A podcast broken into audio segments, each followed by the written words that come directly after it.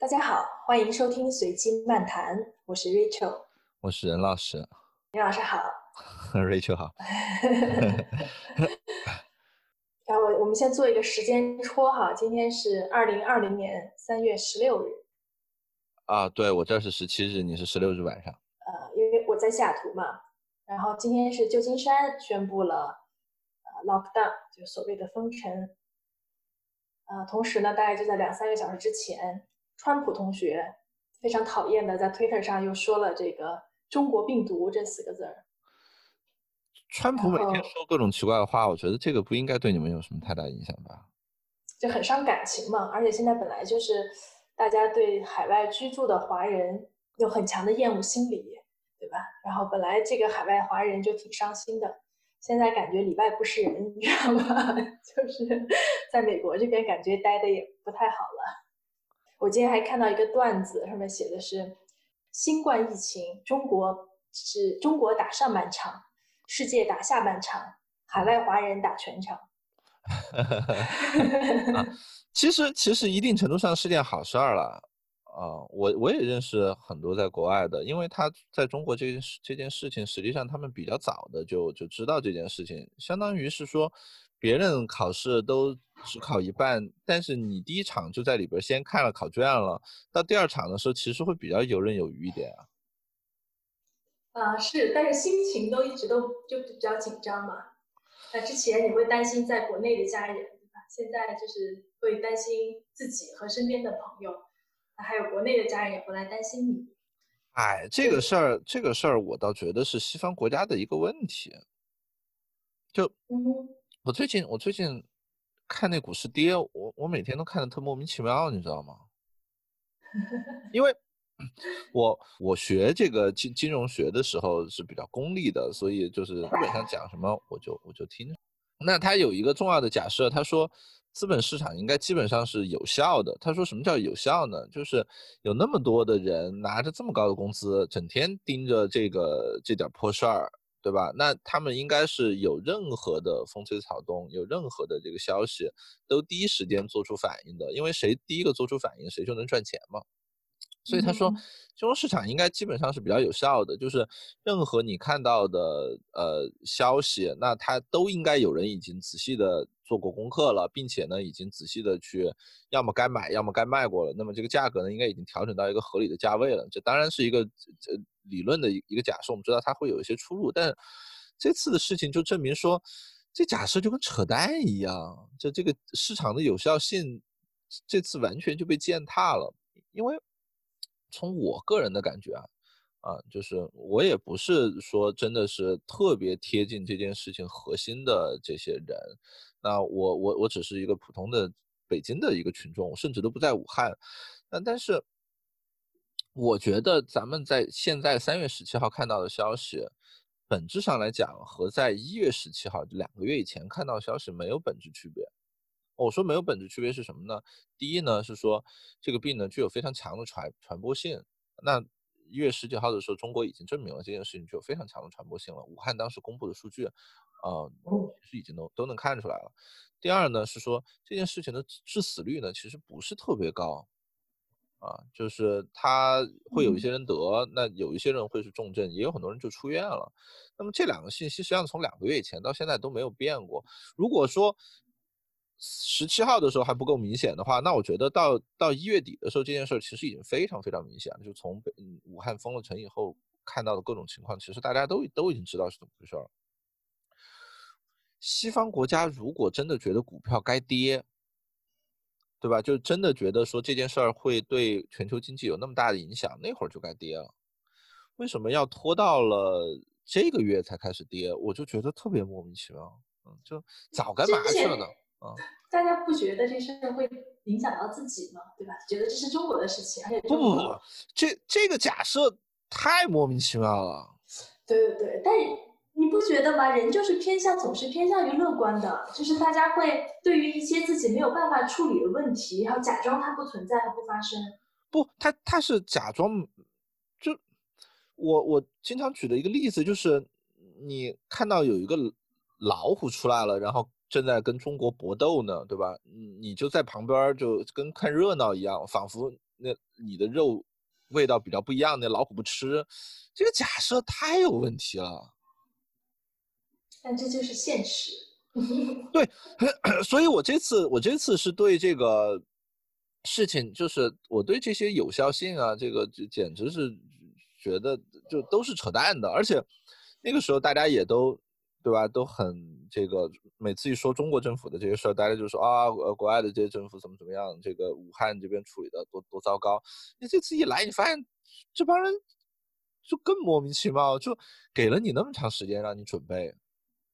就你看着这病是怎么回事儿的，对吧？你你你看着它是怎么回事儿，给你给你时间准备了，给你时间提前开始翻书了，你不翻，我不是说你要抄卷子，对吧？因为大家都说中国这次考的是一个 中国的考卷跟别的地方的考卷是不一样的，这个我承认，这个中国能做的很多事儿，他在那些地方不是那么好做。当然最后你发现说，真要是到了这个生死攸关的时候，其实在西方也是可以封城的，这个。我也是第一次想到这件事儿，我我以前觉得封城这件事儿太可怕了，这个西方国家是一定封不了的。后来你发现说，真到了生死攸关的时候，他也同意封。但是你有那么多时间准备，你囤口罩也罢，你限制出出出入境也罢，你这个这个限制出行也罢，你你干什么事情都来得及，就不干嘛。我所以我就觉得这太莫名其妙了。这次是真的是。就是当疫情扫过之后，大家发现全世界的政府都是一样的，就是不是说模式一样哈，至少在这个无能程度上是一样的。这个倒是就是可以想象，因为它毕竟不是商业机构，那么它它面临的这种竞争啊什么的，没有商业机构面临的竞争那么强，那么它它肯定整个的这些。嗯，机构设置和人才可能可能都是这个次一级的。那国内也是吗？就特别有能力的这些政府的这些人，后来就下海了。那我我相信海外可能更是这样子。是是，我还在想，就是前一阵不是大家还在说这个新冠可能是美国的美国政府的什么阴谋论呐，对不对？就是这个，还在想你们也太高估政府了。我觉得那没有。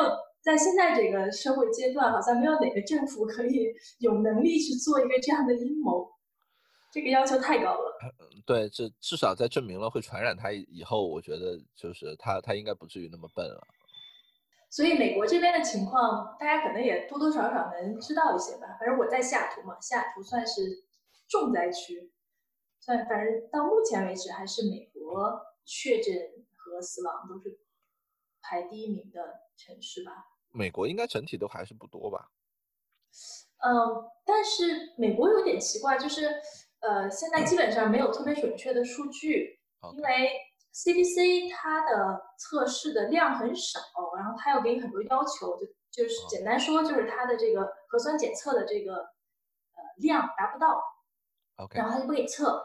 但是呢，美国是一个呃，就是还是就社区能力还是比较强的，而且。像很多大学，像斯坦福大学，包括华大，就华盛顿大学，他们都自己出了这种核酸检验，所以他们自己都在测，但他们测的这个数据和 CDC 也不同步。OK，所以很就是没有一个地方能够明确的知道说到底有多少人测了，有多少人确诊。啊，所以民间整个的这个还是蛮强的。我我前一段看到一个帖子，不知道是真的假的，说这个。呃，Target 还是说有一些超市门口可以做这个自助的这个检测，而且据说是免费的。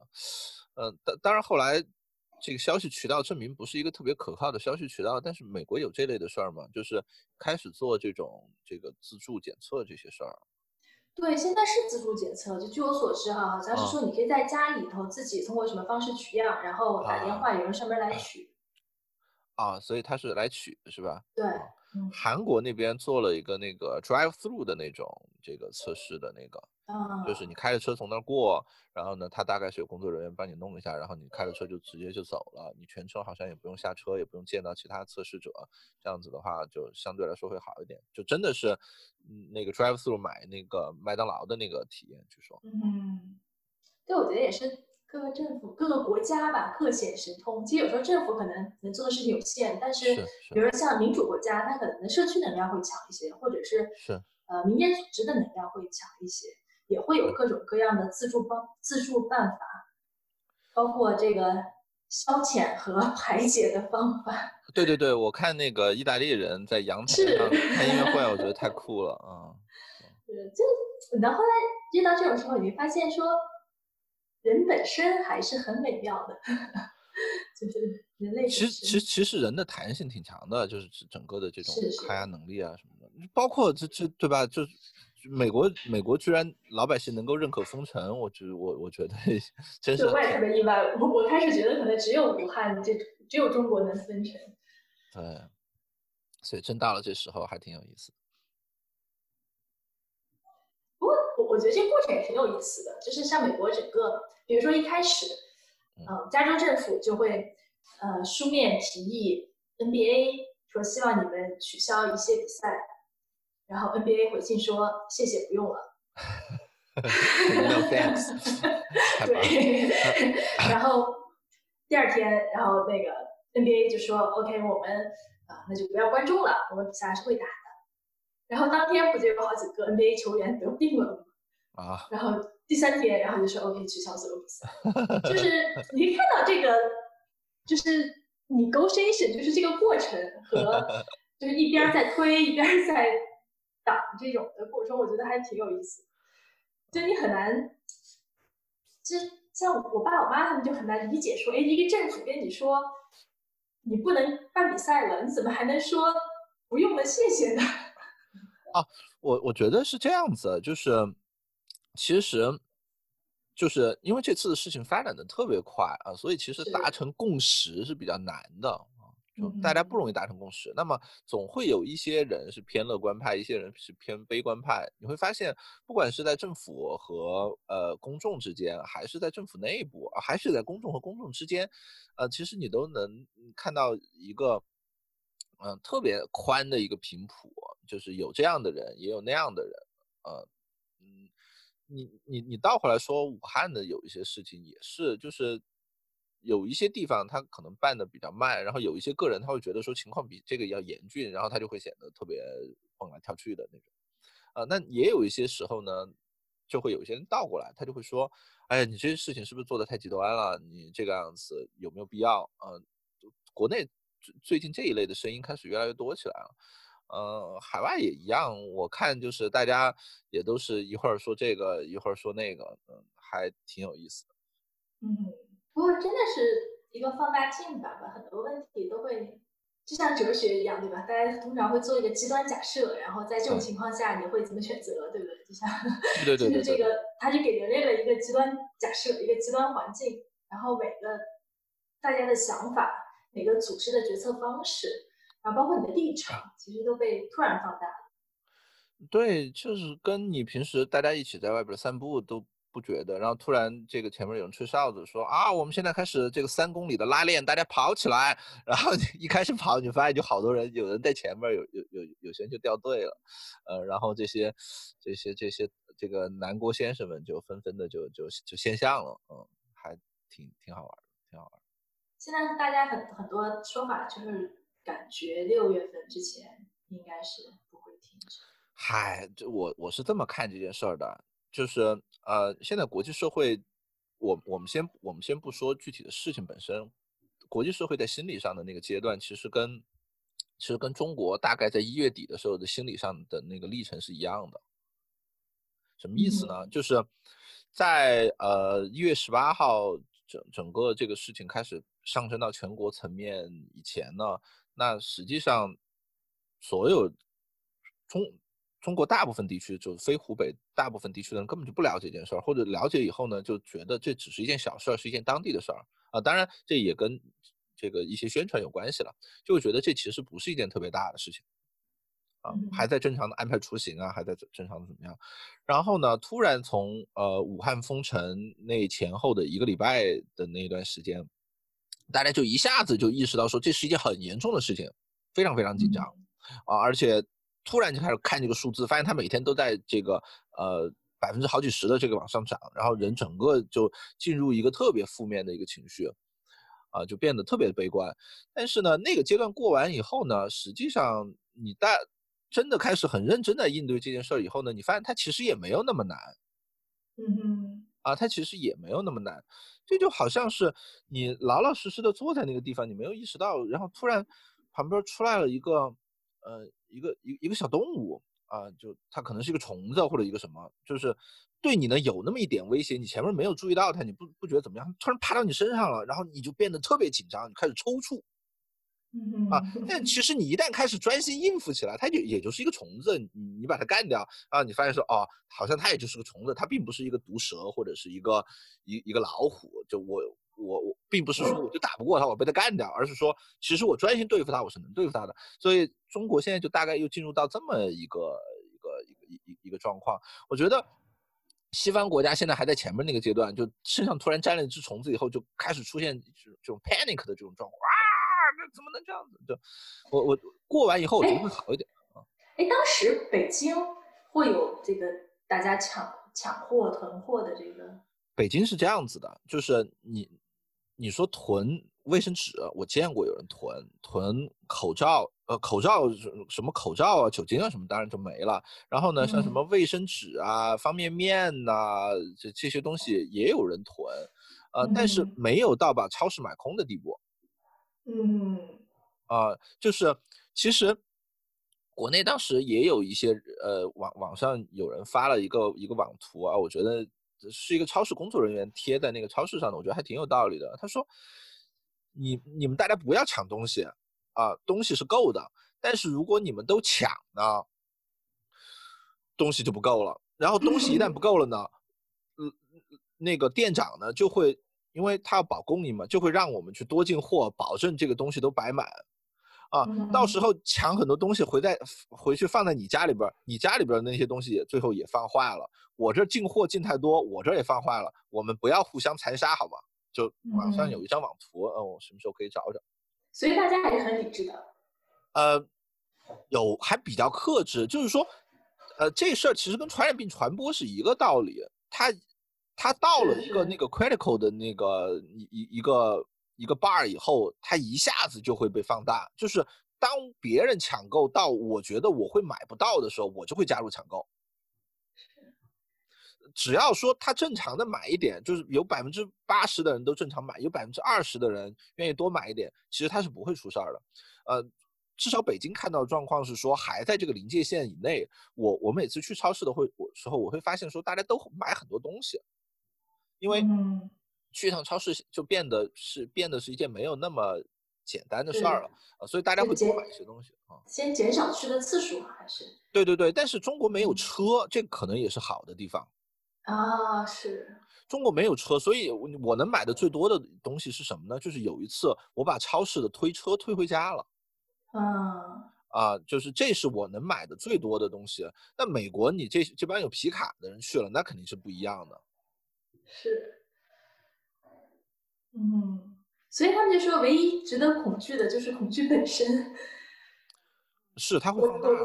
对，我觉得在美国是这样的，就刚刚你说的，就是海外华人可能他知道的更多一点，对吧？而且他对这个事情有优先的警惕，所以一开始抢的都是华人。对。而且第一波抢的可能就是，嗯，就是下图开始爆发那个养老院开始，然后华人就已经去抢了一次 Costco。然后就主要就是抢 Costco，抢了一次以后，那时候美国人就完全没有意识了，对，大家都觉得特别莫名其妙，然后就突然觉得没有卫生纸了。我我我特别好奇，抢卫生纸到底是个什么梗？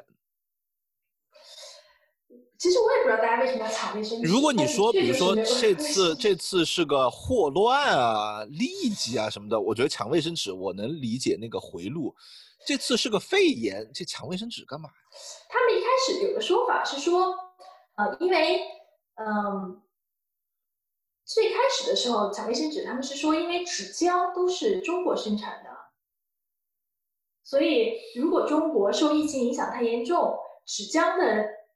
产量就变少了，卫生纸就要涨价。你知道美国人就只是为了防涨价吗？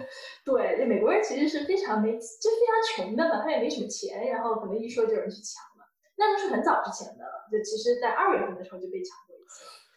因为后来我要说的，我要说的事情是这个：第一，中国可能是一个纸浆的进口国，不是出口国。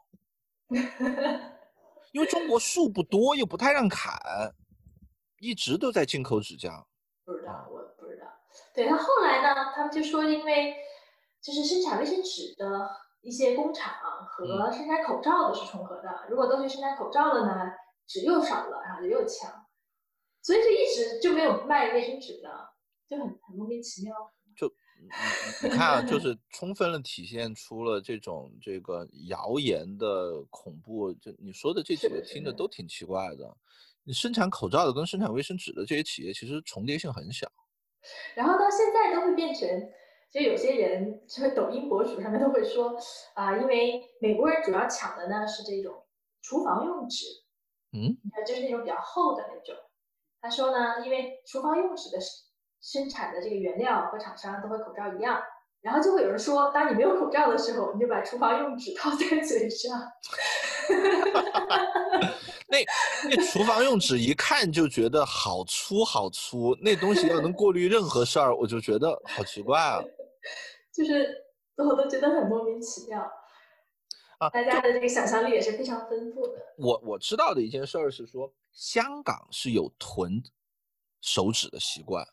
嗯啊，呃，而且呢，嗯，早期的时候呢，还传出来一些香港的一些视频，大概是说，呃，他们觉得说在口罩里边垫一层这个卫生纸呢，可以延长口罩的使用寿命，这个有可能是有有可能是真的，我没有仔细研究过，就道理上可能是可能是说得通的，因为它那个现在的这种口罩啊，它实际上不是靠普通的物理，呃，嗯，就不不是靠普通的你拦住那个颗粒，它是靠那个。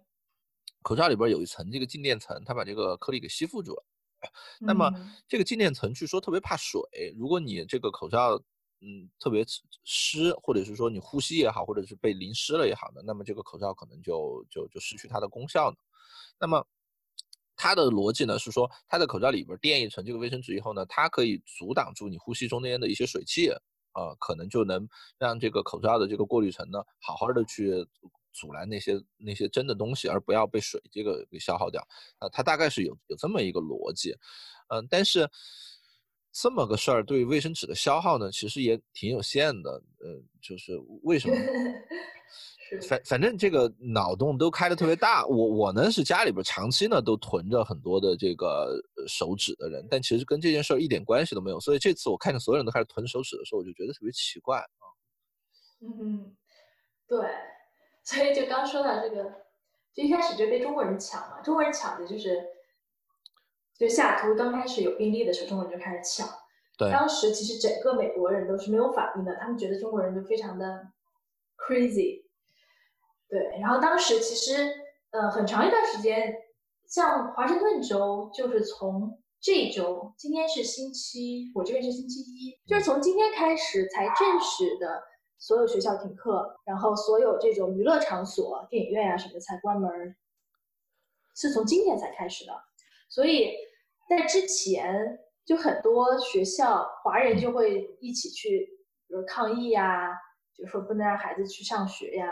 然后其实就华人就突然变成了一个特殊的群体，然后一直在说要保护自己，要戴口罩，不要让孩子上学。然后美国人一直就觉得你们好疯狂，就是这样的一个状态。就我还是说嘛，就是一个社区一个社群里边，他会因为大家看到的这个消息的这个早晚不一样和理解程度不一样，会会会导致说会出现不同步，就就跟那个 NBA 跟政府的这个呃事情是一样的，也有可能过一段时间以后，呃，这些美国人也会开始变得疯狂起来啊，嗯。然后 Costco 的第二次被扫光就是上周，就是那个 WHO 宣布为 pandemic 的那。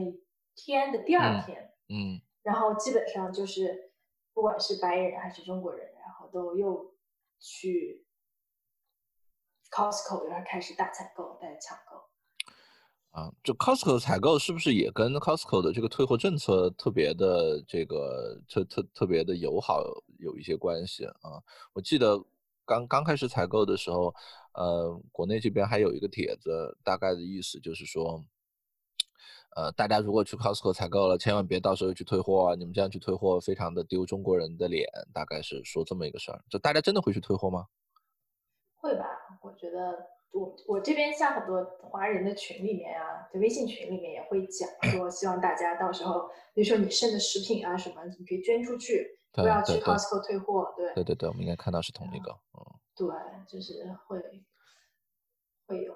对 Costco 这种退货政策，那确实抢它就变成一个 free option 了，那肯定大家都会抢的。但一般好像这么退货的也都是中国人会比较多。游戏规则我觉得有问题啊。嗯，主要中国人活得比较比较仔细嘛。我觉得老外都活得比较糊里糊涂的。嗯，我也不知道，反正我们家也堆了，也也囤了一些东西。我我觉得还还挺逗的，就是因为遇到这个事情嘛，然后就是天放同学是一个特别爱学习和研究的，嗯，然后他就加入了一个 Reddit 上面有一个什么 Survivor 小组，就是太可怕，就是什么他们专门。专门为世界末日来囤东西的，就不光是疫情了，他们可能把这种分为好几种，比如说有疫情、自然灾害，对，生化危机，嗯，啊，对，生化危机，什么外星入侵，他们都会有，外星人就是某每一种类型，你都会有需要准备的东西，所以这个小组是个常年存在的，然后大家有特别详细的攻略，就比如说，呃，断水断电的情况，你需要储备什么东西？然后不能出门的情况，你需要储备什么？对对对对对对。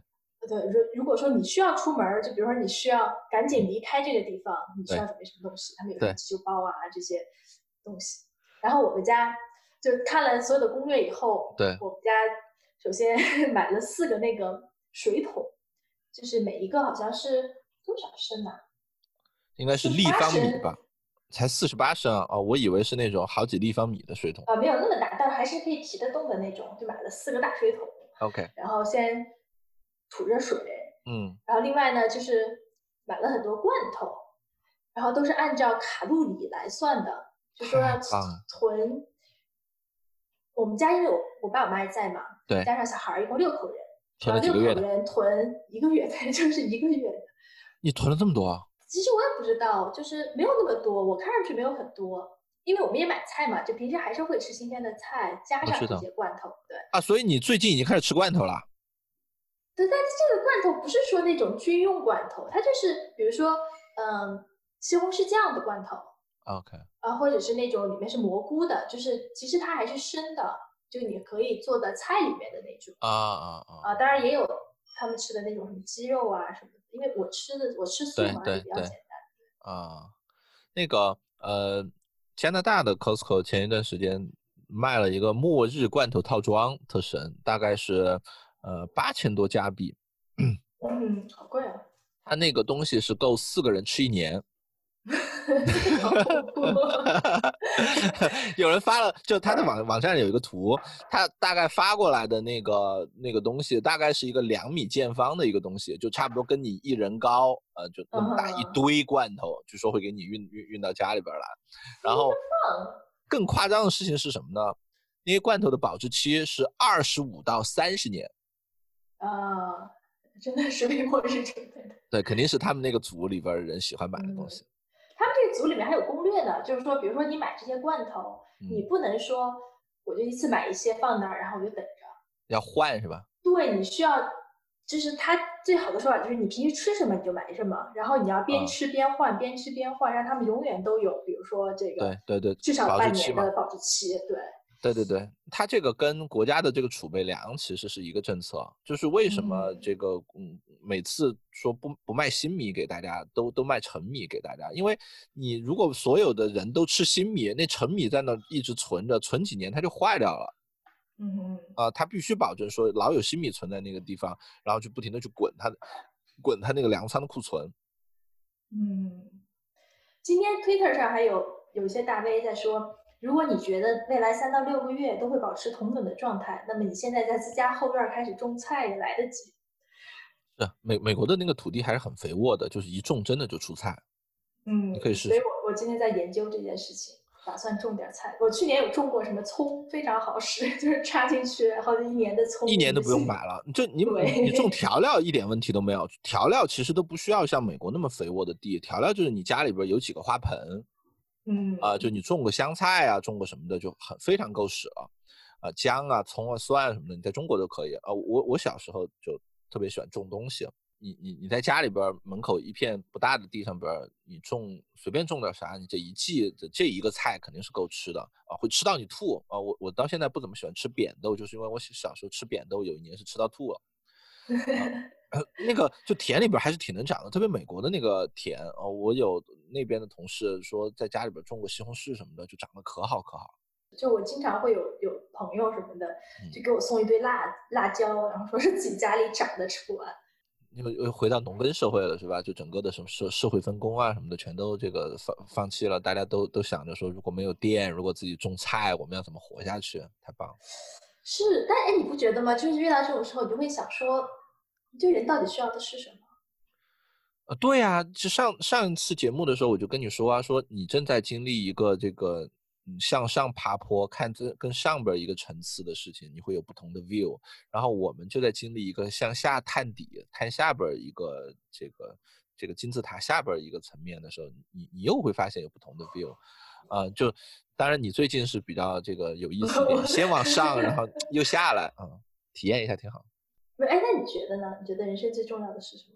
就我我我现在的心态跟我一个月以前其实没有太大区别。就中国以前比较平稳了，我就觉得一家人待在一起其实还挺棒的啊。就特别像疫情这种时候，一家人待在一起，你你你你就比较能感觉，就是以前我们也背诗对吧？他就会说什么烽火连三月，家书抵万金。你当时读那个，你也不太懂那东西到底怎么回事，你就会觉得那人挺惨的。顺便说一句，就是其实你你你真的到这种时候的时候，你不会觉得你要把鸡蛋放在不同的篮子里边。真到这个时候，你特别希望所有的鸡蛋都在一个篮子里。嗯，呃，就是我就会觉得，如果我的这个家人这儿有一个，那儿有一个，那我这个时候就有很多地方要牵挂。就美国的消息我也得看着，中国的消息我也得看，哪儿的消息我我我也都看着。但我没没没有这个直属亲戚在美国。嗯，但是如果你所有人都在，因为正好我最最近我爸和我岳父都来北京，就是跟我们一起住着嘛，所以就是我就会觉得，哎，对吧？我需要操心的这点事儿都在眼巴前，就出门去搂一眼就都看见了，就特放心，你知道吗？嗯嗯，所以就还挺有感觉的。如果你说这个时候他们要是自己，比如说在成都待着，那我就老得惦记着说，哎，他一个人在成都封城了以后怎么样？他能不能买到菜？呃，这个他看病能不能吃药或者怎么样，对吧？他在北京可能还是有些问题会有困难，比如说吃看看病吃药这种事儿，但至少说我能看见，那我就会觉得说相对来说好处理很多啊。嗯，哎，我们上次还讲了这个疫情对经济的影响，其实当时。对对，今今天还有个背景，就是美国股票第三次熔断，第三次还是第四次啊？他们他们今天不是说今天是熔了一次还是两次？我早上看了一个搞笑的帖子，说什么巴菲特那个到底见过几次熔断？嗯，反正就三四次吧，对吧？就是历史，嗯，历史第一次，嗯嗯，我还看了一下 Zoom 的股票，Zoom 好像真的是没怎么跌，嗯。对，Zoom 肯定是在这种时候会那个什么一点，就是我我我还是前边那个看法，我觉得现在呃美国的这个情况是一个恐慌，嗯，啊，而且恐慌呢，它很多时候是不理智的，嗯哼，呃，这种不理智呢，就人都会是这样子，就是。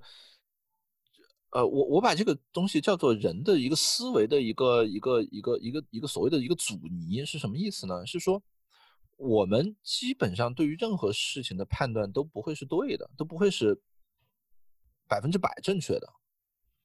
你总是偏向高估，然后再调回来，再偏向低估，然后再调上去，再偏向高估，再调调调下来偏向低估。人总是在不断的去经历这么一个过程。嗯啊，就是比如说我今天特别自信，我觉得我能这个找一份呃薪水特别高的工作，然后呢我就按着这个出去找工作去了，然后每次跟人谈我就要价要特别高，然后我就被所有人都拒绝，然后到那个时候呢我就会进入一段这个失落期，我就觉得啊其实对吧我对自己想太多了，我就应该，然后我就会把它调到特别低啊，然后到了特别低的时候呢你会发现哦原来你开这么低又，然后你就你你大概会在这么两个。这个这个这个两个也不说极端吧，就是高估和低估之间来回摆动，你很难完全一下子回到那个呃正常的这个值去。那么 这种事情也一样，中国前面也经历这个阶段，就是大家一开始的时候对这件事儿觉得特别不当个事儿。我记得这十二月份，呃，一月份一月初的时候，还有很多人关于这个武汉这个疫情的一些段子，一些什么东西，说，哎呀，这个病毒投胎去了去错了地方了呀！武汉有中国唯一的一个 P 四的呃 P P 四的一个实验室啊，他去了武汉肯定被干掉啊，或者怎么样？这个是真的，那个时候有人说的话。但是后来这个 P 四的实验室本身也成为一个笑话。然后过了那个阶段以后，一月份的时候，所有人就开始变变成特别悲观啊！我记得，呃，这这次疫情，上海出了一个比较有名的一个医生，叫张文宏教授啊，他是华山医院这个大概是院感科的一个一个一个医生吧。他在这次疫情期间的曝光率特别的高，呃，也说了非非常多的有呃有有非常重要的这个话，一直在提示大家，不是说这个张张张教授本身有什么问题。啊，但是他在初期对于上海疫情的估计是怎么样的呢？他在他在初期对上海疫情的估计是，他觉得会有是八十万人还是多少人会感染？嗯，所以你你就会发现说，会进入到一个非常极端的一个一个一一一个状况。现在如果我们再倒过来去看这个八十万的这个数字，我们觉得这简直就是耸人听闻，这完全是一件不靠谱的事情。啊，他他二月二十七号的时候，他他说了这么一句话，他说，我们年前的时候的预测说，上海如果不采取任何的措施，会有八十万人感染，控制的好的话是八万人。嗯，啊，你你现在看你会觉得这个估计简直已经飞到天上去了。但但是，但是在那个那那个时间点，啊，你你就可以想象，他是一个专业人士，啊，他是一个非常专业的一个专业人士，这个是他的一个一个估计，而且上海其实是中国经济比较好的一个区域。所以我觉得美国现在也是在经历这么一个一个阶段，就是，嗯，大家前前一段在，呃，贴了摩根斯坦利对于特斯拉的那个呃估价，特别搞笑，呃，呃，大概是他一开始的时候说特斯拉呢，这大概二月份的时候吧，他说他把特斯拉的估价调整到了一千美金，哇，然后呢，前几天呢出了事儿以后呢。呃，一下子呢，他就把这个股价又调到了四百八十美金。嗯，呃，就听着就跟搞笑一样。但是疫情的确是一个非常大的影响因子，对吧？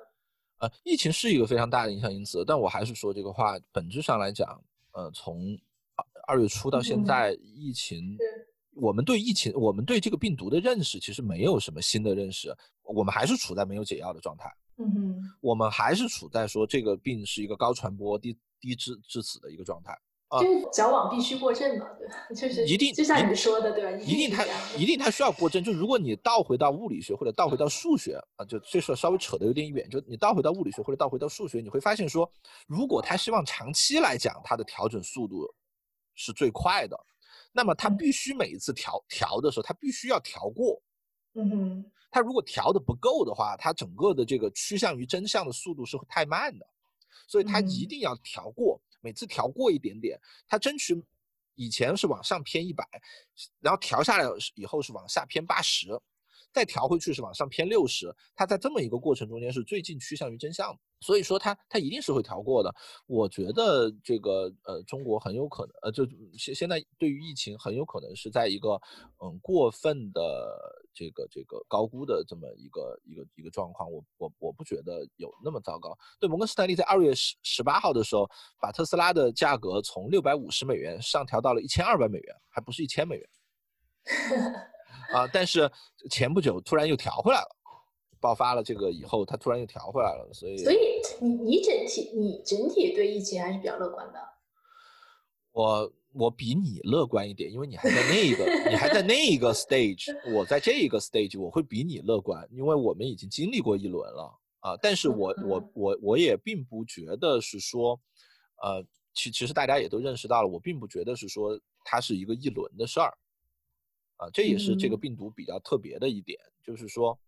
不是说中国已经真的是翻过了那个坡，已经开始进入下行期了，这事儿跟中国就没关系了，你就可以休息了，因为它一定会有现在我们看到的这种境外输入的这种情况，嗯，那么很有可能它后边本身它也会是一个波动状的一个一个东西啊，而且毕竟前边把这个病毒压下来的这么一个过程，也是通过做大量的经济上的牺牲啊，这个它本身是不可持续的，呃，所以国内现现在。它本身也在去呃促消费，有一些地方已经明确的让这个公务员你们必须出去消费了，是有消费指标的。呃，然后我看昨天的央视的报道，还有很多地方的什么餐饮的这些店都已经开始开了。呃，因为说实话，呃，餐饮的这个店一旦开始开啊，它对于大家的这个心理上的影响是非常大的。我我在疫情期间也去呃办公室里边上过几次班。那么正常上班呢，其实我在那坐一天，我真的是可以开会啊，呃，干活什么的，我真的是可以戴着口罩我去做一天的。嗯，但是有一件事情，我一定得把口罩摘下来。吃饭，吃饭，对吧？我吃饭，我一定得把口罩摘下来。那我一旦吃饭把口罩摘下来了，我其实就会觉得，那你再戴上就没有太大意义了。特别是如果你去了一个公众场场场合，如果你去了一个餐厅，你在餐厅里边把口罩摘下来了，吃了一吃吃了一顿饭，跟朋友聊了两个小时，聊完以后，你就会觉得。反正也都这样了，对吧？带他干嘛？该进来的都进来了，对吧？对吧？该进来的都进来了，所以你心理上的这一条防线就就，你就把它就消除消除掉了，啊，所以我觉得，呃，国内其实现在又是开始去重新要复产复工的这么一个阶段，但是它一旦进入到这个阶段呢，那么对于病毒的这个压制呢，肯定又会变得更多。这就回到了我一开始说你身上爬过去一个虫子的那个例子。我这要说到我这个以前比较悲惨的一段经历，我有有一段时间以前我在中科院的那个就研究生宿舍里边，嗯，寄住过一段时间，我住在这个朋友的这个宿舍里边。啊，我我朋友对我很好，不是要指责他，我只是说中科院宿舍比较搞笑，他那个宿舍里边有很多蟑螂。嗯哼。然后呢，白天开了灯呢，那蟑螂比较老实，它就不出来。那晚上呢，有些时候关了灯，然后我在那用电脑，然后那个蟑螂就会比较嚣张，它就会爬出来。他就直接会在桌子上爬，嗯哼，然后突然你你想想那感觉就是黑漆麻乌的，你你你你在那用电脑，然后突然你觉得有一个虫子从你身上爬过去，嗯哼，你第一反应肯定是特别紧张的，你都不知道是个什么东西，我都不知道是个虫子对吧？你就觉得有个东西从那弄过去，然后一下子就特别紧张啊，就开始，然后当然它只是个蟑螂，我很容易就把它就解决掉了，我就甩掉了，我就发现啊这只是一个蟑螂，就没有什么大不了的，但你最后会。面临一个困境，就是，那我就不用电脑了吗？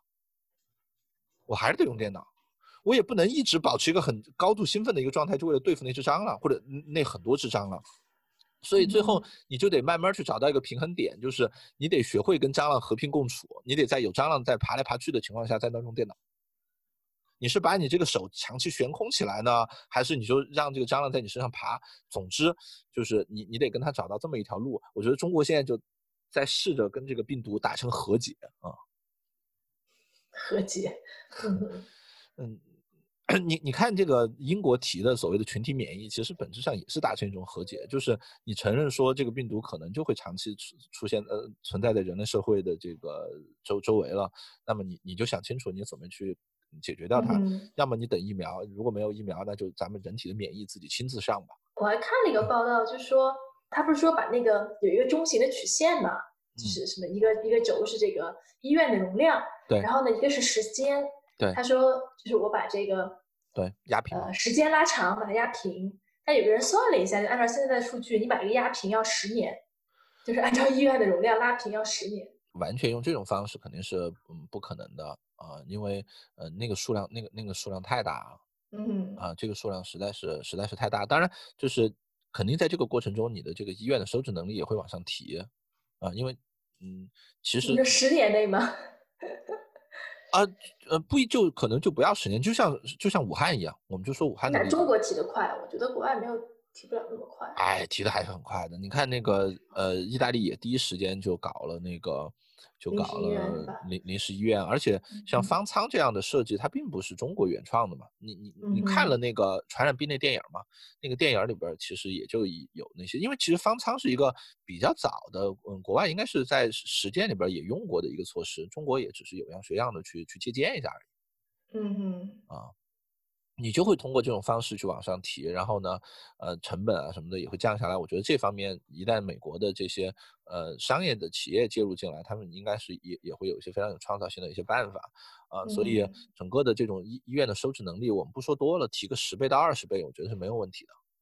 嗯啊，第一是说你 GDP 肯定会往这边倾斜，就是你现在可能每年百分之几放在这个医，我不知道现在多少放在医疗上面，肯定这个比例肯定得得往上提升。另外一方面也是说，肯定会有一些更低成本、高效率。有针对性的一些办法出来，呃，那么如果真的是要走那条路啊，我我并不觉得走这条路一定是最对的。如果真的要走这条路的话，那很有可能整个的这种医院的收治能力，或者它不一定是医院嘛，对吧？它给你一些急救包，就让你更多人能在家里边去解决的话，呃，可能也也也要不了十年，我我我猜有个几年也就搞定了。但几年其实可能不是一个大家愿意承受的时间。大家都在想着说，我几月份可以买张机票出去玩呢？对对对，就是大家还有这些幻想，等到这些幻想在被被被打灭的时候，然后整个的情况会变得更加的这个悲观啊。人都是这样子。我我我怎么记得咱们一七年、一八年的时候就有人已经给过这个预测了，对吧？就是今年是王兴吗？是王兴吗？是王兴。是 是过去十年这个最最最最最困难的一年。呃，也是未来十年最好的一年。那如果从这个算起来的话，是不是顶顶峰在一八年已经达到了？这个那个从一八年以后就已经开始急转直下。我不知道你觉得一九年比一八年差吗？呃，我觉得对很多人来讲还是都会差很多吧。啊，嗯，就是我我是我是觉得这样子，就是最近这段时间，我我觉得一定会有一些东西最后会超跌。嗯，这这是跟人类认识世界的这种方式有关的。我觉得大部分都会超跌吧，但就是就是那句话嘛，就是抄底抄到半山腰，对，就很尴尬嘛。对，呃，所以得得去真的去判断一下它的这个内在价值在什么地方啊。而且我们抛开这个市场本身不谈，就是嗯，对于疫情的判断，嗯哼，对疫情的判断，我是觉得呃。现在西方国家的整个的这个恐慌其实是有一点过度的，他们的这这个这个这个这个东西没有什么不正常，这个东西是正常的，这就跟中国一月底的时候的情况是一样的。啊，一月底一月底的时候，国内也有很多人他很紧张啊，但是现在呢，大家普遍都没有那么紧张了，因为发现说确实这是一个说我如果真的是全副精力都对付他，我是能对付的事儿。嗯，那这个问题就变成了是说。我拿出多少精力来对付他，拿多拿出多少精力来维持我的正常生活，是一个是一个稳定的平衡。嗯，开始去找平衡了。嗯，啊，嗯，既然我觉得进入到这个状况，其实就没有那么可怕了。嗯，呃，就是那边西西方现在的状况是还不知道能不能去找到这么一个点，是说我我我至少百分之百精力来对付他，我能拦住他。呃，又或者是说。是不是他不愿意百分之百的精力去处理这件事儿啊？他会觉得说，我我顶多只愿意为这件事花百分之十的精力，如果花的再多，那我们就群体免疫吧。嗯，这这英国这边论的像是这个，嗯，但我我觉得经过这个阶段以后，大家对这件事情会变得更那个，因为人的弹性其实是蛮大的。你你没囤点口罩吗？买不到啊，我们家有一点，就还是之前我妈。当时打算回国嘛，啊啊，然后就说买一点在飞机上用，后来航班什么都取消了，然后就剩了两盒，但是也不带嘛。就第一我们也不怎么出门，第二是说这边还是就是 CDC 也不建议带，大家默认还是你生病了才带，或者是说你是公共服务者，比如说你是这个你是这个超市的收银员，你可能可以带。对吧？但是你要是就是一个顾客，大家会觉得你生病了还出来祸害大家，所以会有那种戴口罩被打的状态吗？哎呀，那我觉得就少出门吧，或者都是亚马逊亚亚马逊采购吧。嗯，呃，我觉得，呃，所有人不戴口罩，我觉得是不对的。嗯哼。啊，我觉得这是不对的。不好说，我觉得我开始也在想这件事情，因为其实挺简单的嘛，就是你戴口罩肯定对自己负责嘛，也对别人负责，对吧？就这个感觉还是挺容易理解的。但是，就就有些情况，对吧？就首先大家可能不是所有人都能买到口罩，那或者是在现在反正西雅图已经没有口罩了，那当然，就之前已经被华人抢一波，都寄回中国了，对，就从那个时候开始就已经买不到了，对，嗯，然后另外就是。可能会给大家造成更多的恐慌吧。就是你会给别人造成恐慌的一个前提，就是说这个人本身对这件事情是没有理解的。那我觉得所谓的恐慌，只是你提醒了他说这件事情是这样子的。嗯，就因为我们可以举一个中国和这个美国以外的例子，我觉得日本，嗯，日本大家都戴口罩。对，就是这一点也是，我就觉得两年前去日本的时候，就满大街人都戴口罩。对啊，就大家有戴口罩的习惯。对啊。但是美国、欧美国家没有人戴口罩，就是大家一直都是说你生病才戴口罩。我觉得这文化也是有相关的。像我在北京，对吧？就什么雾霾天啊什么，大家也戴个口罩。对，就是北京嘛，其实是说你你本身就是有一个这个这个雾霾的这个需求要戴嘛。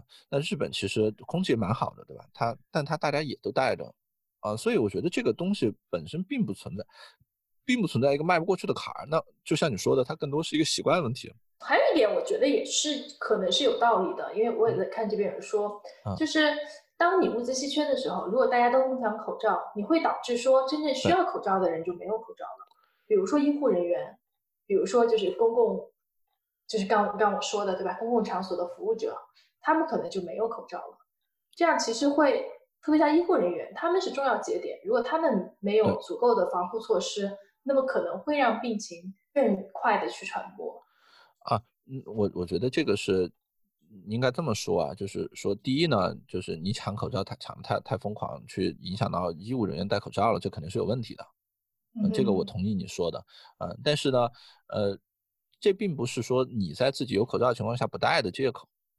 啊，因为我们在中国这次的这个上面特别能体现出来，就是大家就都要都都想戴口罩，都想戴口罩。最后的解决方案是什么呢？最后的解决方案就是有一大批的口罩厂。就兴起了一大批的口罩厂，什么什么五菱，就那个生产五菱宏光的那个，什么比亚迪，啊，什么中石油，啊，就就基本上你能想到的这些，嗯，各种品牌，最近好像是 LV 好像是开始生产消毒液，没有生产口罩啊，很多生产装服装的也全都去转成口罩去了，嗯，对吧？你既然相信市场，你就应该充分的去释放这个需求。你释放需求以后，市场就会去反应。那当当然，嗯，前那么多人投产，一方面是政治的原因，另外一方面很主要的原因就是口罩价格很高。口罩口口罩生产线现在就跟印钞机一样，毫不夸张的说，它印出来那一个口罩就是多少钱？它那个印刷速度非常非常快，你去看它那个机器，我看到有那个一分钟几百个的，嗯哼，就唰唰唰唰唰唰，就那个速度，啊，那它非常非常赚钱。但是有需求啊，啊，所以说你你把大家是需求释放出来后，其实是可以满足的。你那个时候我也不能想象说中国如果全国人民戴口罩是什么状况，因为你你想啊，北京这种地方可能平时也有个百分之几的人是戴口罩的，啊，现在你可能只是扩大了个几十倍而已，就是你从百分之几的人戴口罩到大部分人都要戴口罩，那还有好多区域的人，人家从以前从来就没有戴口罩的需求。但是这次搞完后就全全全都戴嘛，所以你你你本质上需要整整个的这个口罩生产能力扩大好多好多才能满足。但最后你发现说，经过了这么一两个月以后，其实也就基本满足了。当然，这个基本满足并不是说中国口罩生产能力真的扩大那么多倍，就这是不可能的。呃，它的满足方式是说，大家也发现说，哦，本来说这个口罩，对吧？最佳使用时间是四个小时，那我可能已经用了四天了。嗯嗯。呃，本来我每天应该出去活动很长时间的，但是我口罩有限，我就少出去活动。因为最近本来也限制活动了嘛，它是这几个方面再加上这个口罩生产线的能能力起来，所以大家最后在中间找到了一个平衡点，就是所有人现现在国内已经没有这个口罩抢购的这个恐慌了。口罩的价格，普通的那种口罩，我我不是说那个三 M 那种 N 九五的口罩，我就说普通的那个医用口罩，就是医院用的，你你应该知道那种口罩，对对对，那种口罩价格已经加到一两块钱了。嗯哼，啊，那种口罩本来多少钱啊？本来也就是一两块钱，其实它成本就是一两毛钱，几几分钱，其实可能是，就是它出厂价可能就一两毛钱。那口罩很便宜，它就是几张纸叠在一起。嗯，你说习惯的这个问题，嗯，我当然也觉得其实习惯是很重要的，但是，嗯，当这个美国的大城市已经开始封城以后，我觉得习惯可能看起来也就不是个大问题了。嗯，因为现现在已经已经出了所有人的这个 comfort zone 了，对吧？早就不在任何人的舒适区里边了。感觉我是不是应该弄点口罩？自从美国这边这个情况情况紧张之后，很多在国内的朋友都说要不要给我寄点口罩，都被我谢绝了。对，我觉得核心还是你戴。其实只要你戴口罩，我觉得总是能嗯能能找到的。但但当然，美美国呢，不止美国，我觉得整个的呃欧美国家，呃从我一开始判断呢，我觉得比起中国来，有有有几个比较呃好的地方，它有几个优势。最大的优势是它人口密度低。是是，人口密度低，大家都住在你你现在住的也应该是这种一个 house 对吧？就是你你离隔壁家已经应该应该都蛮远蛮远的。在这样的情况下呢，你就好很多嘛。你孩子出出门在院子里边玩一下什么的都没问题。嗯，国内呢肯定是没有这个条件的，你出门都自己开自己的私家车，呃，这种方式也比中国主主要依靠公共交通的这种方式要本身就要安全的多。这些都是这些都是这个呃，因为这个人口少呃带来的。另外一个比较重要的事情呢，我当时的判断是觉得说，呃，毕竟你比中国整个晚了大概两个月左右。嗯啊，你晚了两个月呢，假设这个病呢是一个到夏天就会消停的病，或者说到夏天就会好转的病，那么这晚两个月呢，那就变成你做卷子是做半年还是做做三个月，这个。难度是完全不一样的，不过当然现在也有一些声音说，可能到夏天这个情况不一定会会消失，啊，这个就不好说了啊。不过至少大家应该是认为说到夏天以后这个情况会好很多，可能是说就就潜伏起来，到冬天的时候再继续发。其实现在已经有人在预防说冬天，就英国他们不就说冬天的时候 不要让它再再重新开始。人类一直不都这样嘛？对吧？发现一个新的病，开始控制不了，后来就出个疫苗或者找到治疗方法，就和这个疾病可以至少跟这个病毒可以一起共处。呃，对，但是呃，这里边有一个前提，就是说，呃，它它跟这个地球村有多大是有关系的。嗯。啊，呃，以前当这个地球是比较大的时候，那么它这整个这个病毒传播的慢。嗯哼，它会给这个人的自身免疫非常非常强的时间。你你是自身免疫也好，你去研究也好，它会给你非常非常多的时间去阻断、控制或者去研究这件事情。嗯哼，啊，嗯，比如说我们看到的那些早期的那些大流行，那它其实都是需要非常非常长的时间才能从一个地方传到另一个地地方的。那么在这个过程中呢，就有很多的时间让你变异也好，这个呃这个什么也好，你。人整体就跟他去找到这种相处之道，啊，但是呃，从西班牙流感啊那些时候开始呢，你你就会发现说，因为整个世界它它距离变得更近了，它就变成一个村儿了。你可以想见，一个村儿它是很容易被一个病毒就给灭就就就给灭门的。嗯啊，那个，所以我觉得呃，传染病那个电影呢，呃。倒过来看，还真是拍的挺棒的。那那那是一个基本上是十年前的电影，那是二零一一年，那是二零一一年上映的，那应该是一零年左右拍的一个电影。那个电影在呃那么早的时候，呃，我觉得他呃做出的很多预测还都是比较比较准确的。是那个就是以 SARS 为原型拍的那个电影吗？其实不是，所以我觉得它，我我觉得它比较厉害，就是它里边的这个病毒其实比较像咱们这次的这个病毒。是说一个女的在香港吃完饭，然后对对对对，就那个就那个就那个就那个就那个。呃，它是以下次改编的，那个那个电影我看过。OK OK OK，嗯，哦，我觉得那个我觉得那个电影还还挺棒的，挺有预测性的。对，里边包括也有方舱啊，包括也有各种政府的这种表现啊。啊，当然，它它里边的这个呃结结局呢，当然是更可怕一点点。我希望最后不会落到那一步，它它会出现说一些整个社会秩序的一些崩坏呀，一些这种问题。我当然是希望最后咱们这次这个事情不会走到这一步了。哎，拉拉杂杂聊了这么多，那关于这个商业机会呢？任老师刚说可以找些超跌的，但我觉得超跌这事儿，抄底是特别危险的。那个是呃。对，其实倒过来看，要早知道社会有效性，呃，那个市场的有效性这么差，我们就应该在中国发发发这个疫情出现情况以后，直接就去卖空美国的股票，那现在早就赚翻了。啊，是啊，就 所以说说谁不会？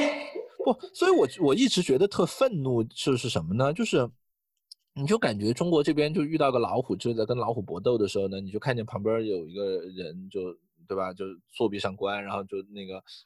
就特别特别稳如狗的样子，就在旁边就看热闹，你就觉得这人肯定是对吧？武林高手嘛，这个老虎要去他那儿了，肯定他掏出枪来啪啪两枪，这个老虎就死了。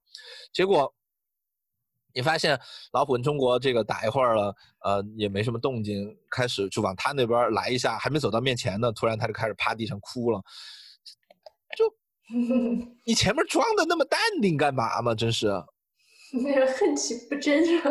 就你要是真那段时间你就特别紧张的，你就说把什么中国的这些什么呃航班全封了，你国内就开始出口口罩了，然后全国人民就不上街了，那我知道 OK，嗯，就是。你你还很严肃的在对这件事儿，就我觉得没问题。你你现在表现就好像是快考试了，然后突然开始开开开开始去补习功课那样子，就你早干嘛去了嘛？嗯，特别愤怒。哎，你之前不是说看了一个报告，就对哪些影响最最，就哪些行业影响最大？啊，它不是，它主要不是不不是行业，就分行业的研究，其实最近已经蛮多的了。呃，我这次看的是。他们前两天有人做了一个这个统计，我不知道他是从哪儿拿来的数据，因为我只看到他的这个图，也没有出处。他是说分职业，呃，在疫情期间收入的变化，然后他大概是采集了九百四十九个样本，然后呢，他整个的这个。按照不同的这个职业，就是从离退休人员到自由职业者，呃，他他的逻辑是说，从最刚性工资，因为离退休嘛，理论上来讲，他的工资是最刚性的。然后自由职业者呢，就是说难听一点的，对吧？就是这种半待业人士，就像我这样的，他是无固定工资的。然后他整个有这么一系列，然后他应该是去做的一个统计，所以说没有具体的数，他只有让大家填的是说，你的收入是增加。无影响，小幅减少还是大幅减少？呃，离退休人员呢，有百分之二十一的人是少小幅减少的。嗯，我猜他可能是，比如说那个，他有兼职是吗？我我有可能是有兼职，另外也有可能是，比如说什么单位效益不好，然后有一些这种日常的一些补贴啊，这些东西可能就不发了。我我猜啊，公务员呢就要那个的一些了。公务员呢有百分之七的人说是大幅减少啊，我不知道。有可能有一些公务员可能也是跟效益挂钩的，是不是？比如说跟跟跟什么罚款收入挂钩啊什么的。然后呢，有百分之三十四的人呢说是小幅减少，嗯，呃，有有百分之五十一的人说是没有影响，但都都有一些说增加的，但增加的都是一些零头，应该认为主要就是一些嗯这个日常正常波动那种。然后呃，我我就跟你说最极端的吧，最极端的是自由职业者，自由职业者百分之三十六的人说是大幅减少。百分之三十六的人说是小幅减少，嗯哼，啊，就是大概有剩下不到三分之一的人是没有影响或者增加一点点，嗯哼，所以影响还是蛮大的，因为呃，我们知道就是从这些东西往收入这边传导其实是需要时间的，是，所有经济问题往收入传导，因为收入是具有这个比较大的粘性的嘛，大家一般企业主在这个有经营困难的时候。都尽量愿意自己先消化一段时间，消化不了才会往收入传导。既然收入这边已经开始这样子的话，那你可以体现出来那个，呃，还是挺大的。呃，朋友圈里边这两天还有人贴了另外一个，大概就是各个企业的这种裁员情况啊，反正，嗯，各种创业公司啊什么的都都都还是呃动静比较大，因为创业公司天生杠杆率比较高。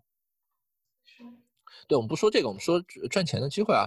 就其实对于海外华人来讲，前前边一个阶段有非常多的嗯这个赚钱的机会。前面一个阶段，就是现在这个阶段。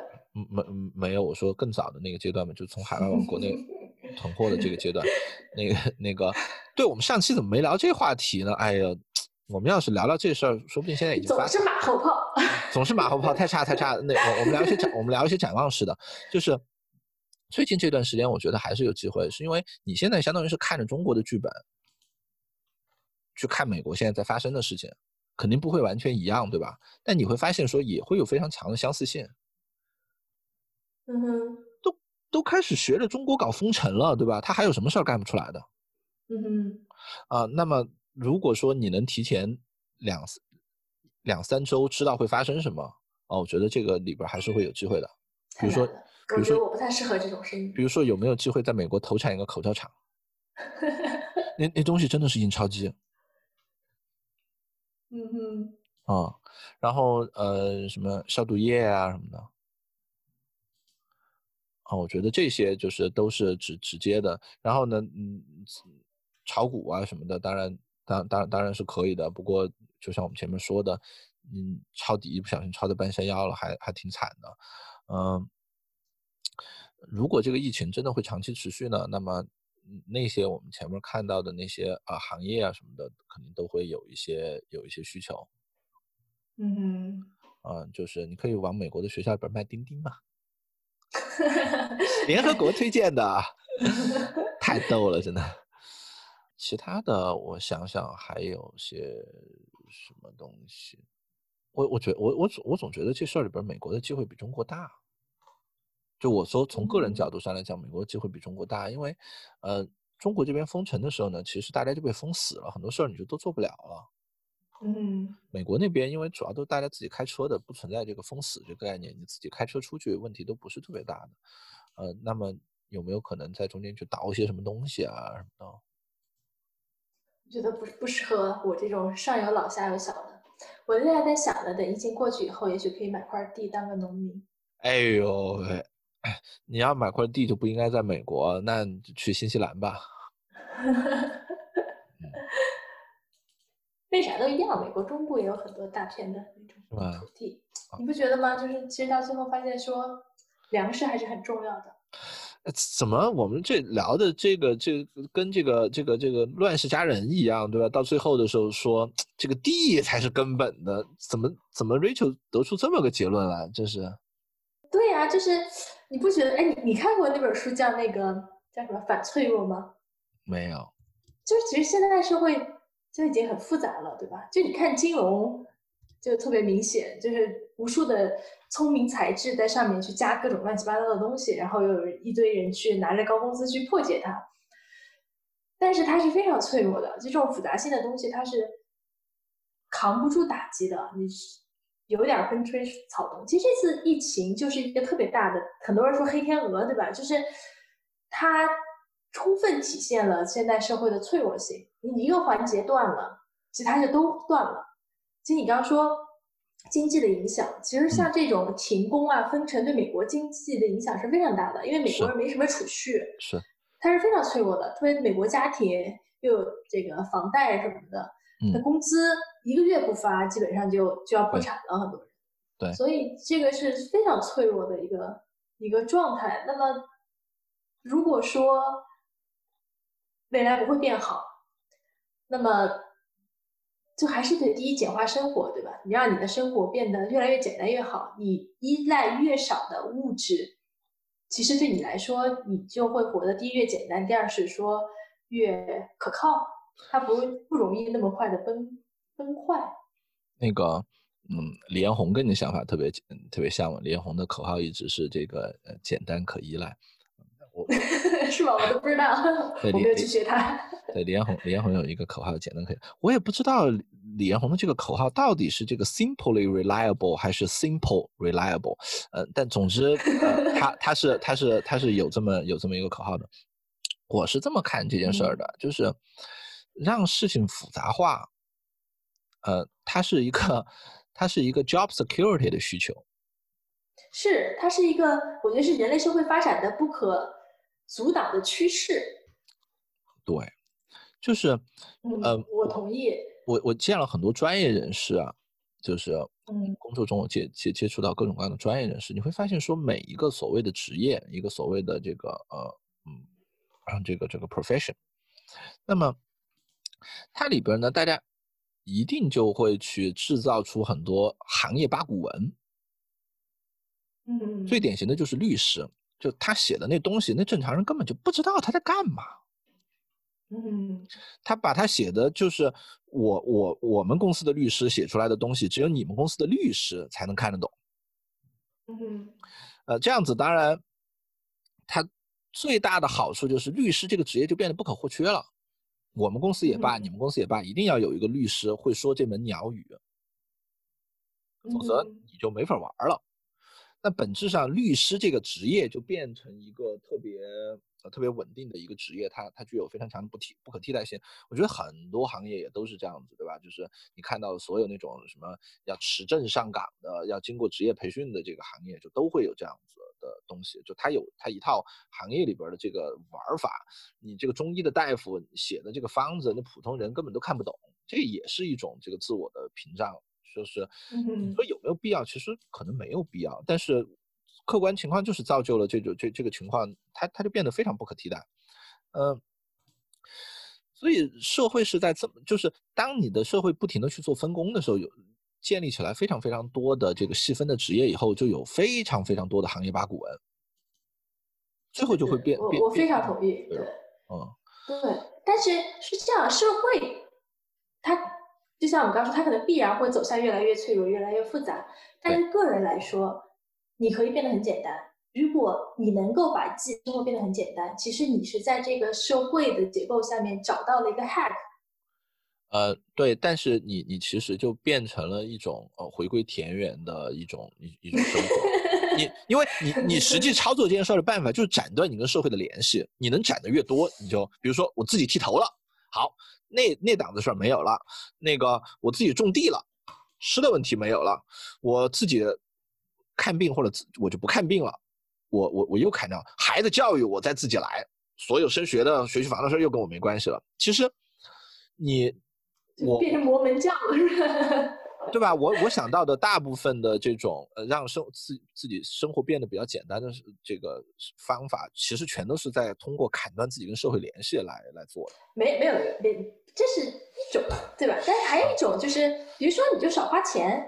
不，这任老师已经做的非常好了。对我这方面是践行者。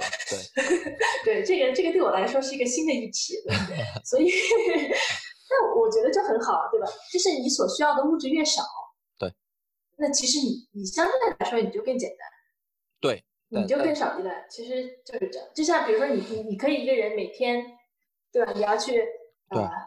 每周去做一次头发，啊，每 三每周要去三次 SPA，对吧？就如果你的生活是这样的，那么你其实是非常脆弱的。呃，但是比如说你出门什么都得穿豪车，然后戴名表。嗯，那平时平其实对个人来说就是一个复杂度。那那个那那个平时大家把那个东西叫做生活丰富多彩啊，对吧？就是你平时但但平时你不会觉得这种生活叫简单，你会觉得叫窄。多难听啊！没有没有没有，现在有个特别时髦的词儿叫极简主义，minimalist。OK OK。嗯。对，所以我觉得，但其实我刚说买块地种田，我也不不光是自己吃嘛，你也给别人卖嘛，就是就是做个农民嘛。一一旦你开始卖了，一旦你开始卖了，复杂的地方又开始出来了。是是是，并不是说你要跟世界隔绝联系，只是让自己的生活能够越来越简单，你可以依赖的东西比较少。其实你需求变少了，你能依赖的就少了嘛。呃，有有，这是两种不同的思路。一种思路就是我们前面说的，你需求变少了，你的依赖就少了。另外一种思路就是我自己，我我我能自给自足的东西越多。我的依赖就少了。其实这个思路在中国也挺常见的。你你你就像那些有钱人喜欢搞这个搞那个，这大国企喜欢自己弄个园区，里边从医院到学校，什么东西都都都自己生产。新疆新疆建设兵团，对吧？啊，它它不就是一个稍微再大一点点的一个自给自足的一个社区嘛？就是，呃，其实也都蛮多的。嗯嗯嗯。按最近这搞法搞下去，说不定很多国家真的就选择闭关锁国了。嗯哼，因为现在本质上就已经进入闭关锁国状态了。但是对国家来说，这个其实是是是国家的事情吧。我就说，其实个人是可以控制自己的时候的。嗯，个人，你，你像有好多这个封了路的村儿，嗯，他跟一个个人没多大区别。我们李家村都是老李家的人。嗯哼，嗯。还是不一样的，因为是在城市里面，对，你在城市里面，其实你只能你能做的就是管理自己的生活。对，城市里比较难一点，嗯嗯。对，我觉得这可能是我的一个，当然也不光是因为这次疫情了，可能是这一年多的一个变化吧。就还是希望生活能够变得越来越简单，然后少一点依赖物质世界，少一点消费主义陷阱。然后能够活得简单一点，其实这样你的稳定度会高一点嘛？就说白了，你减低一些个人生活的杠杆，减低一些家庭财政的杠杆，对吧？就是相对来说就会好一点。要不然你面对这种一天一一周跌百分之四十，对吧？对，你还别说股票了，还有区块链呢，还有比特币呢，你这不就得情绪上也受不了了。哎，比特币最近也不太争气，黄金都跌了，所以就是对吧？恐惧本身是最让人恐惧的。哎，我跟你说过这事儿吗？我我最近有一个特别有意思的事情是，前一段时间有一个我我朋友，我有一个在德国的朋友，然后他认识一个伊朗人。那伊朗人最近，那伊朗人最近回伊朗了，在德黑兰住着。然后伊朗前一段不是疫情闹得很厉害嘛？然后，嗯，那个就我朋友就介绍说，哎呀，我认识一个这个这个特别喜欢聊的，说你要有什么关于中国是怎么防治疫情的事儿，可以找他问。然后那那个伊朗人就给我打个电话，我们俩聊聊 聊。你在外都是这名声。没有，我的朋友损我呢，特特特逗。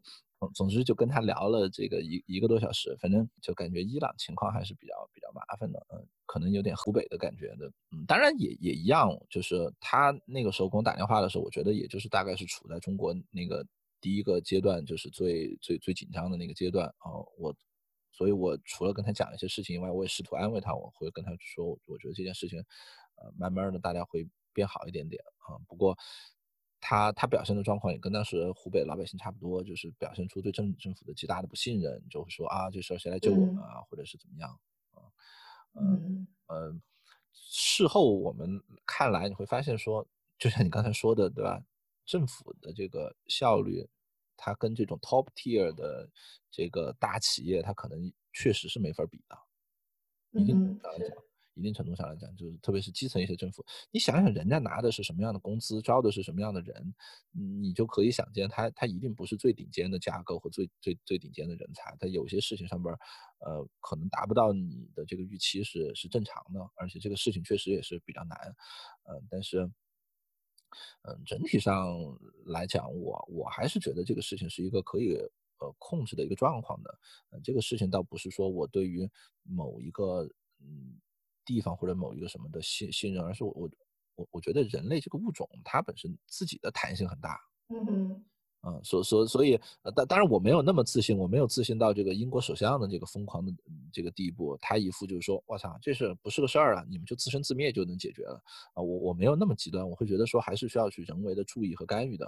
啊，但是我我相信是说，只要你不要太傻叉了，就是。做什么特别极端的这个事情，呃，应该都不至于让情况变得完全不可收拾。但是伊朗现在情况是比较严重啊。总总总之，我还专客串了一下，跟他们聊了半天，是，挺有意思，挺有意思。你你你你聊一下这个，听一下他的，你你你再跟中国对照一下，你会发现说，哦，中国其实除了我们前面说的有一些地方，它是。呃，有有弱势的，比如说人口密度天然比较高啊，呃，这个事情爆发的比较早，真的这个冬天寒冬腊月的时候爆发，它其实也有也也有挺多这个比较大的优势的地方的。嗯，第一个当然就是说你国家比较大，你只是在湖北一个地方，虽然一个省其实也挺多人了，这个湖北人口比比比比我们这什么意大利啊这些伊朗这地方人口多多了，但是。但是你还能够从其他地方去调取资源啊，这个是你在一般的这种小国家你是不具备的这个条件的，嗯，因为你想从外国去申请这个援助是非常难的，啊，包包括一些就是你在中国内部，大理你截留了这个这个重庆的物资，你可以去对吧？这个兄弟俩打架，爸爸可以来把这个谁给你们谁。做个仲裁，你你要是在欧洲这边，呃，谁截留了谁的口罩，你找谁说理去，对吧？没人管，所以这这这些当然是大国的一个优势。但另外一个很重要的事情是说，中国呢本来它有这个春节的一个因素，嗯，呃呃，再加上老百姓呢，可能整体来讲呢，存款还存的比较多，因为中中国老百姓比较喜欢储蓄嘛，所以说，首先默认是说先停工停一个月不叫事儿。嗯，不是不不不不对，就是说，你你前面你前面本来那段时间你也没准备上班，你你也准备在家里边，所以这这段时间都不叫事儿。后边嘛，让你扛一扛，虽然收入有有有所降低，但我们现在还没有发生什么特别严重的事情。我觉得这些是是是是中国一些比较独特的一些优势啊。这个反正跟他聊了一下，就觉得。大家都还是挺难的，不过应该都还能应付过去。那今天就又漫谈了很多，就还是希望这个疫情能够尽快的过去，然后大家都可以跟亲人朋友们在一起。啊，我我还是希望大家能在这个中间找到赚钱的机会，这个告诉我们，让让我们也一起发财。对，你看，我们俩已经走到不同阶段了。你你你现在还在那个疫情的感触的那个阶段，我已经走到了说，哎，这过后怎么吃饭的这个阶段。我真的觉得这次事情以后机会会非常非常多啊，过程中和后边机会都会非常多。加油加油！希望大家能够赚大钱。对，希望大家都赚。搞不好。还是健康平安，健康平安。健康平安。好的，那感谢大家收听《随机漫谈》，我们下回见。哎，下回见，拜拜。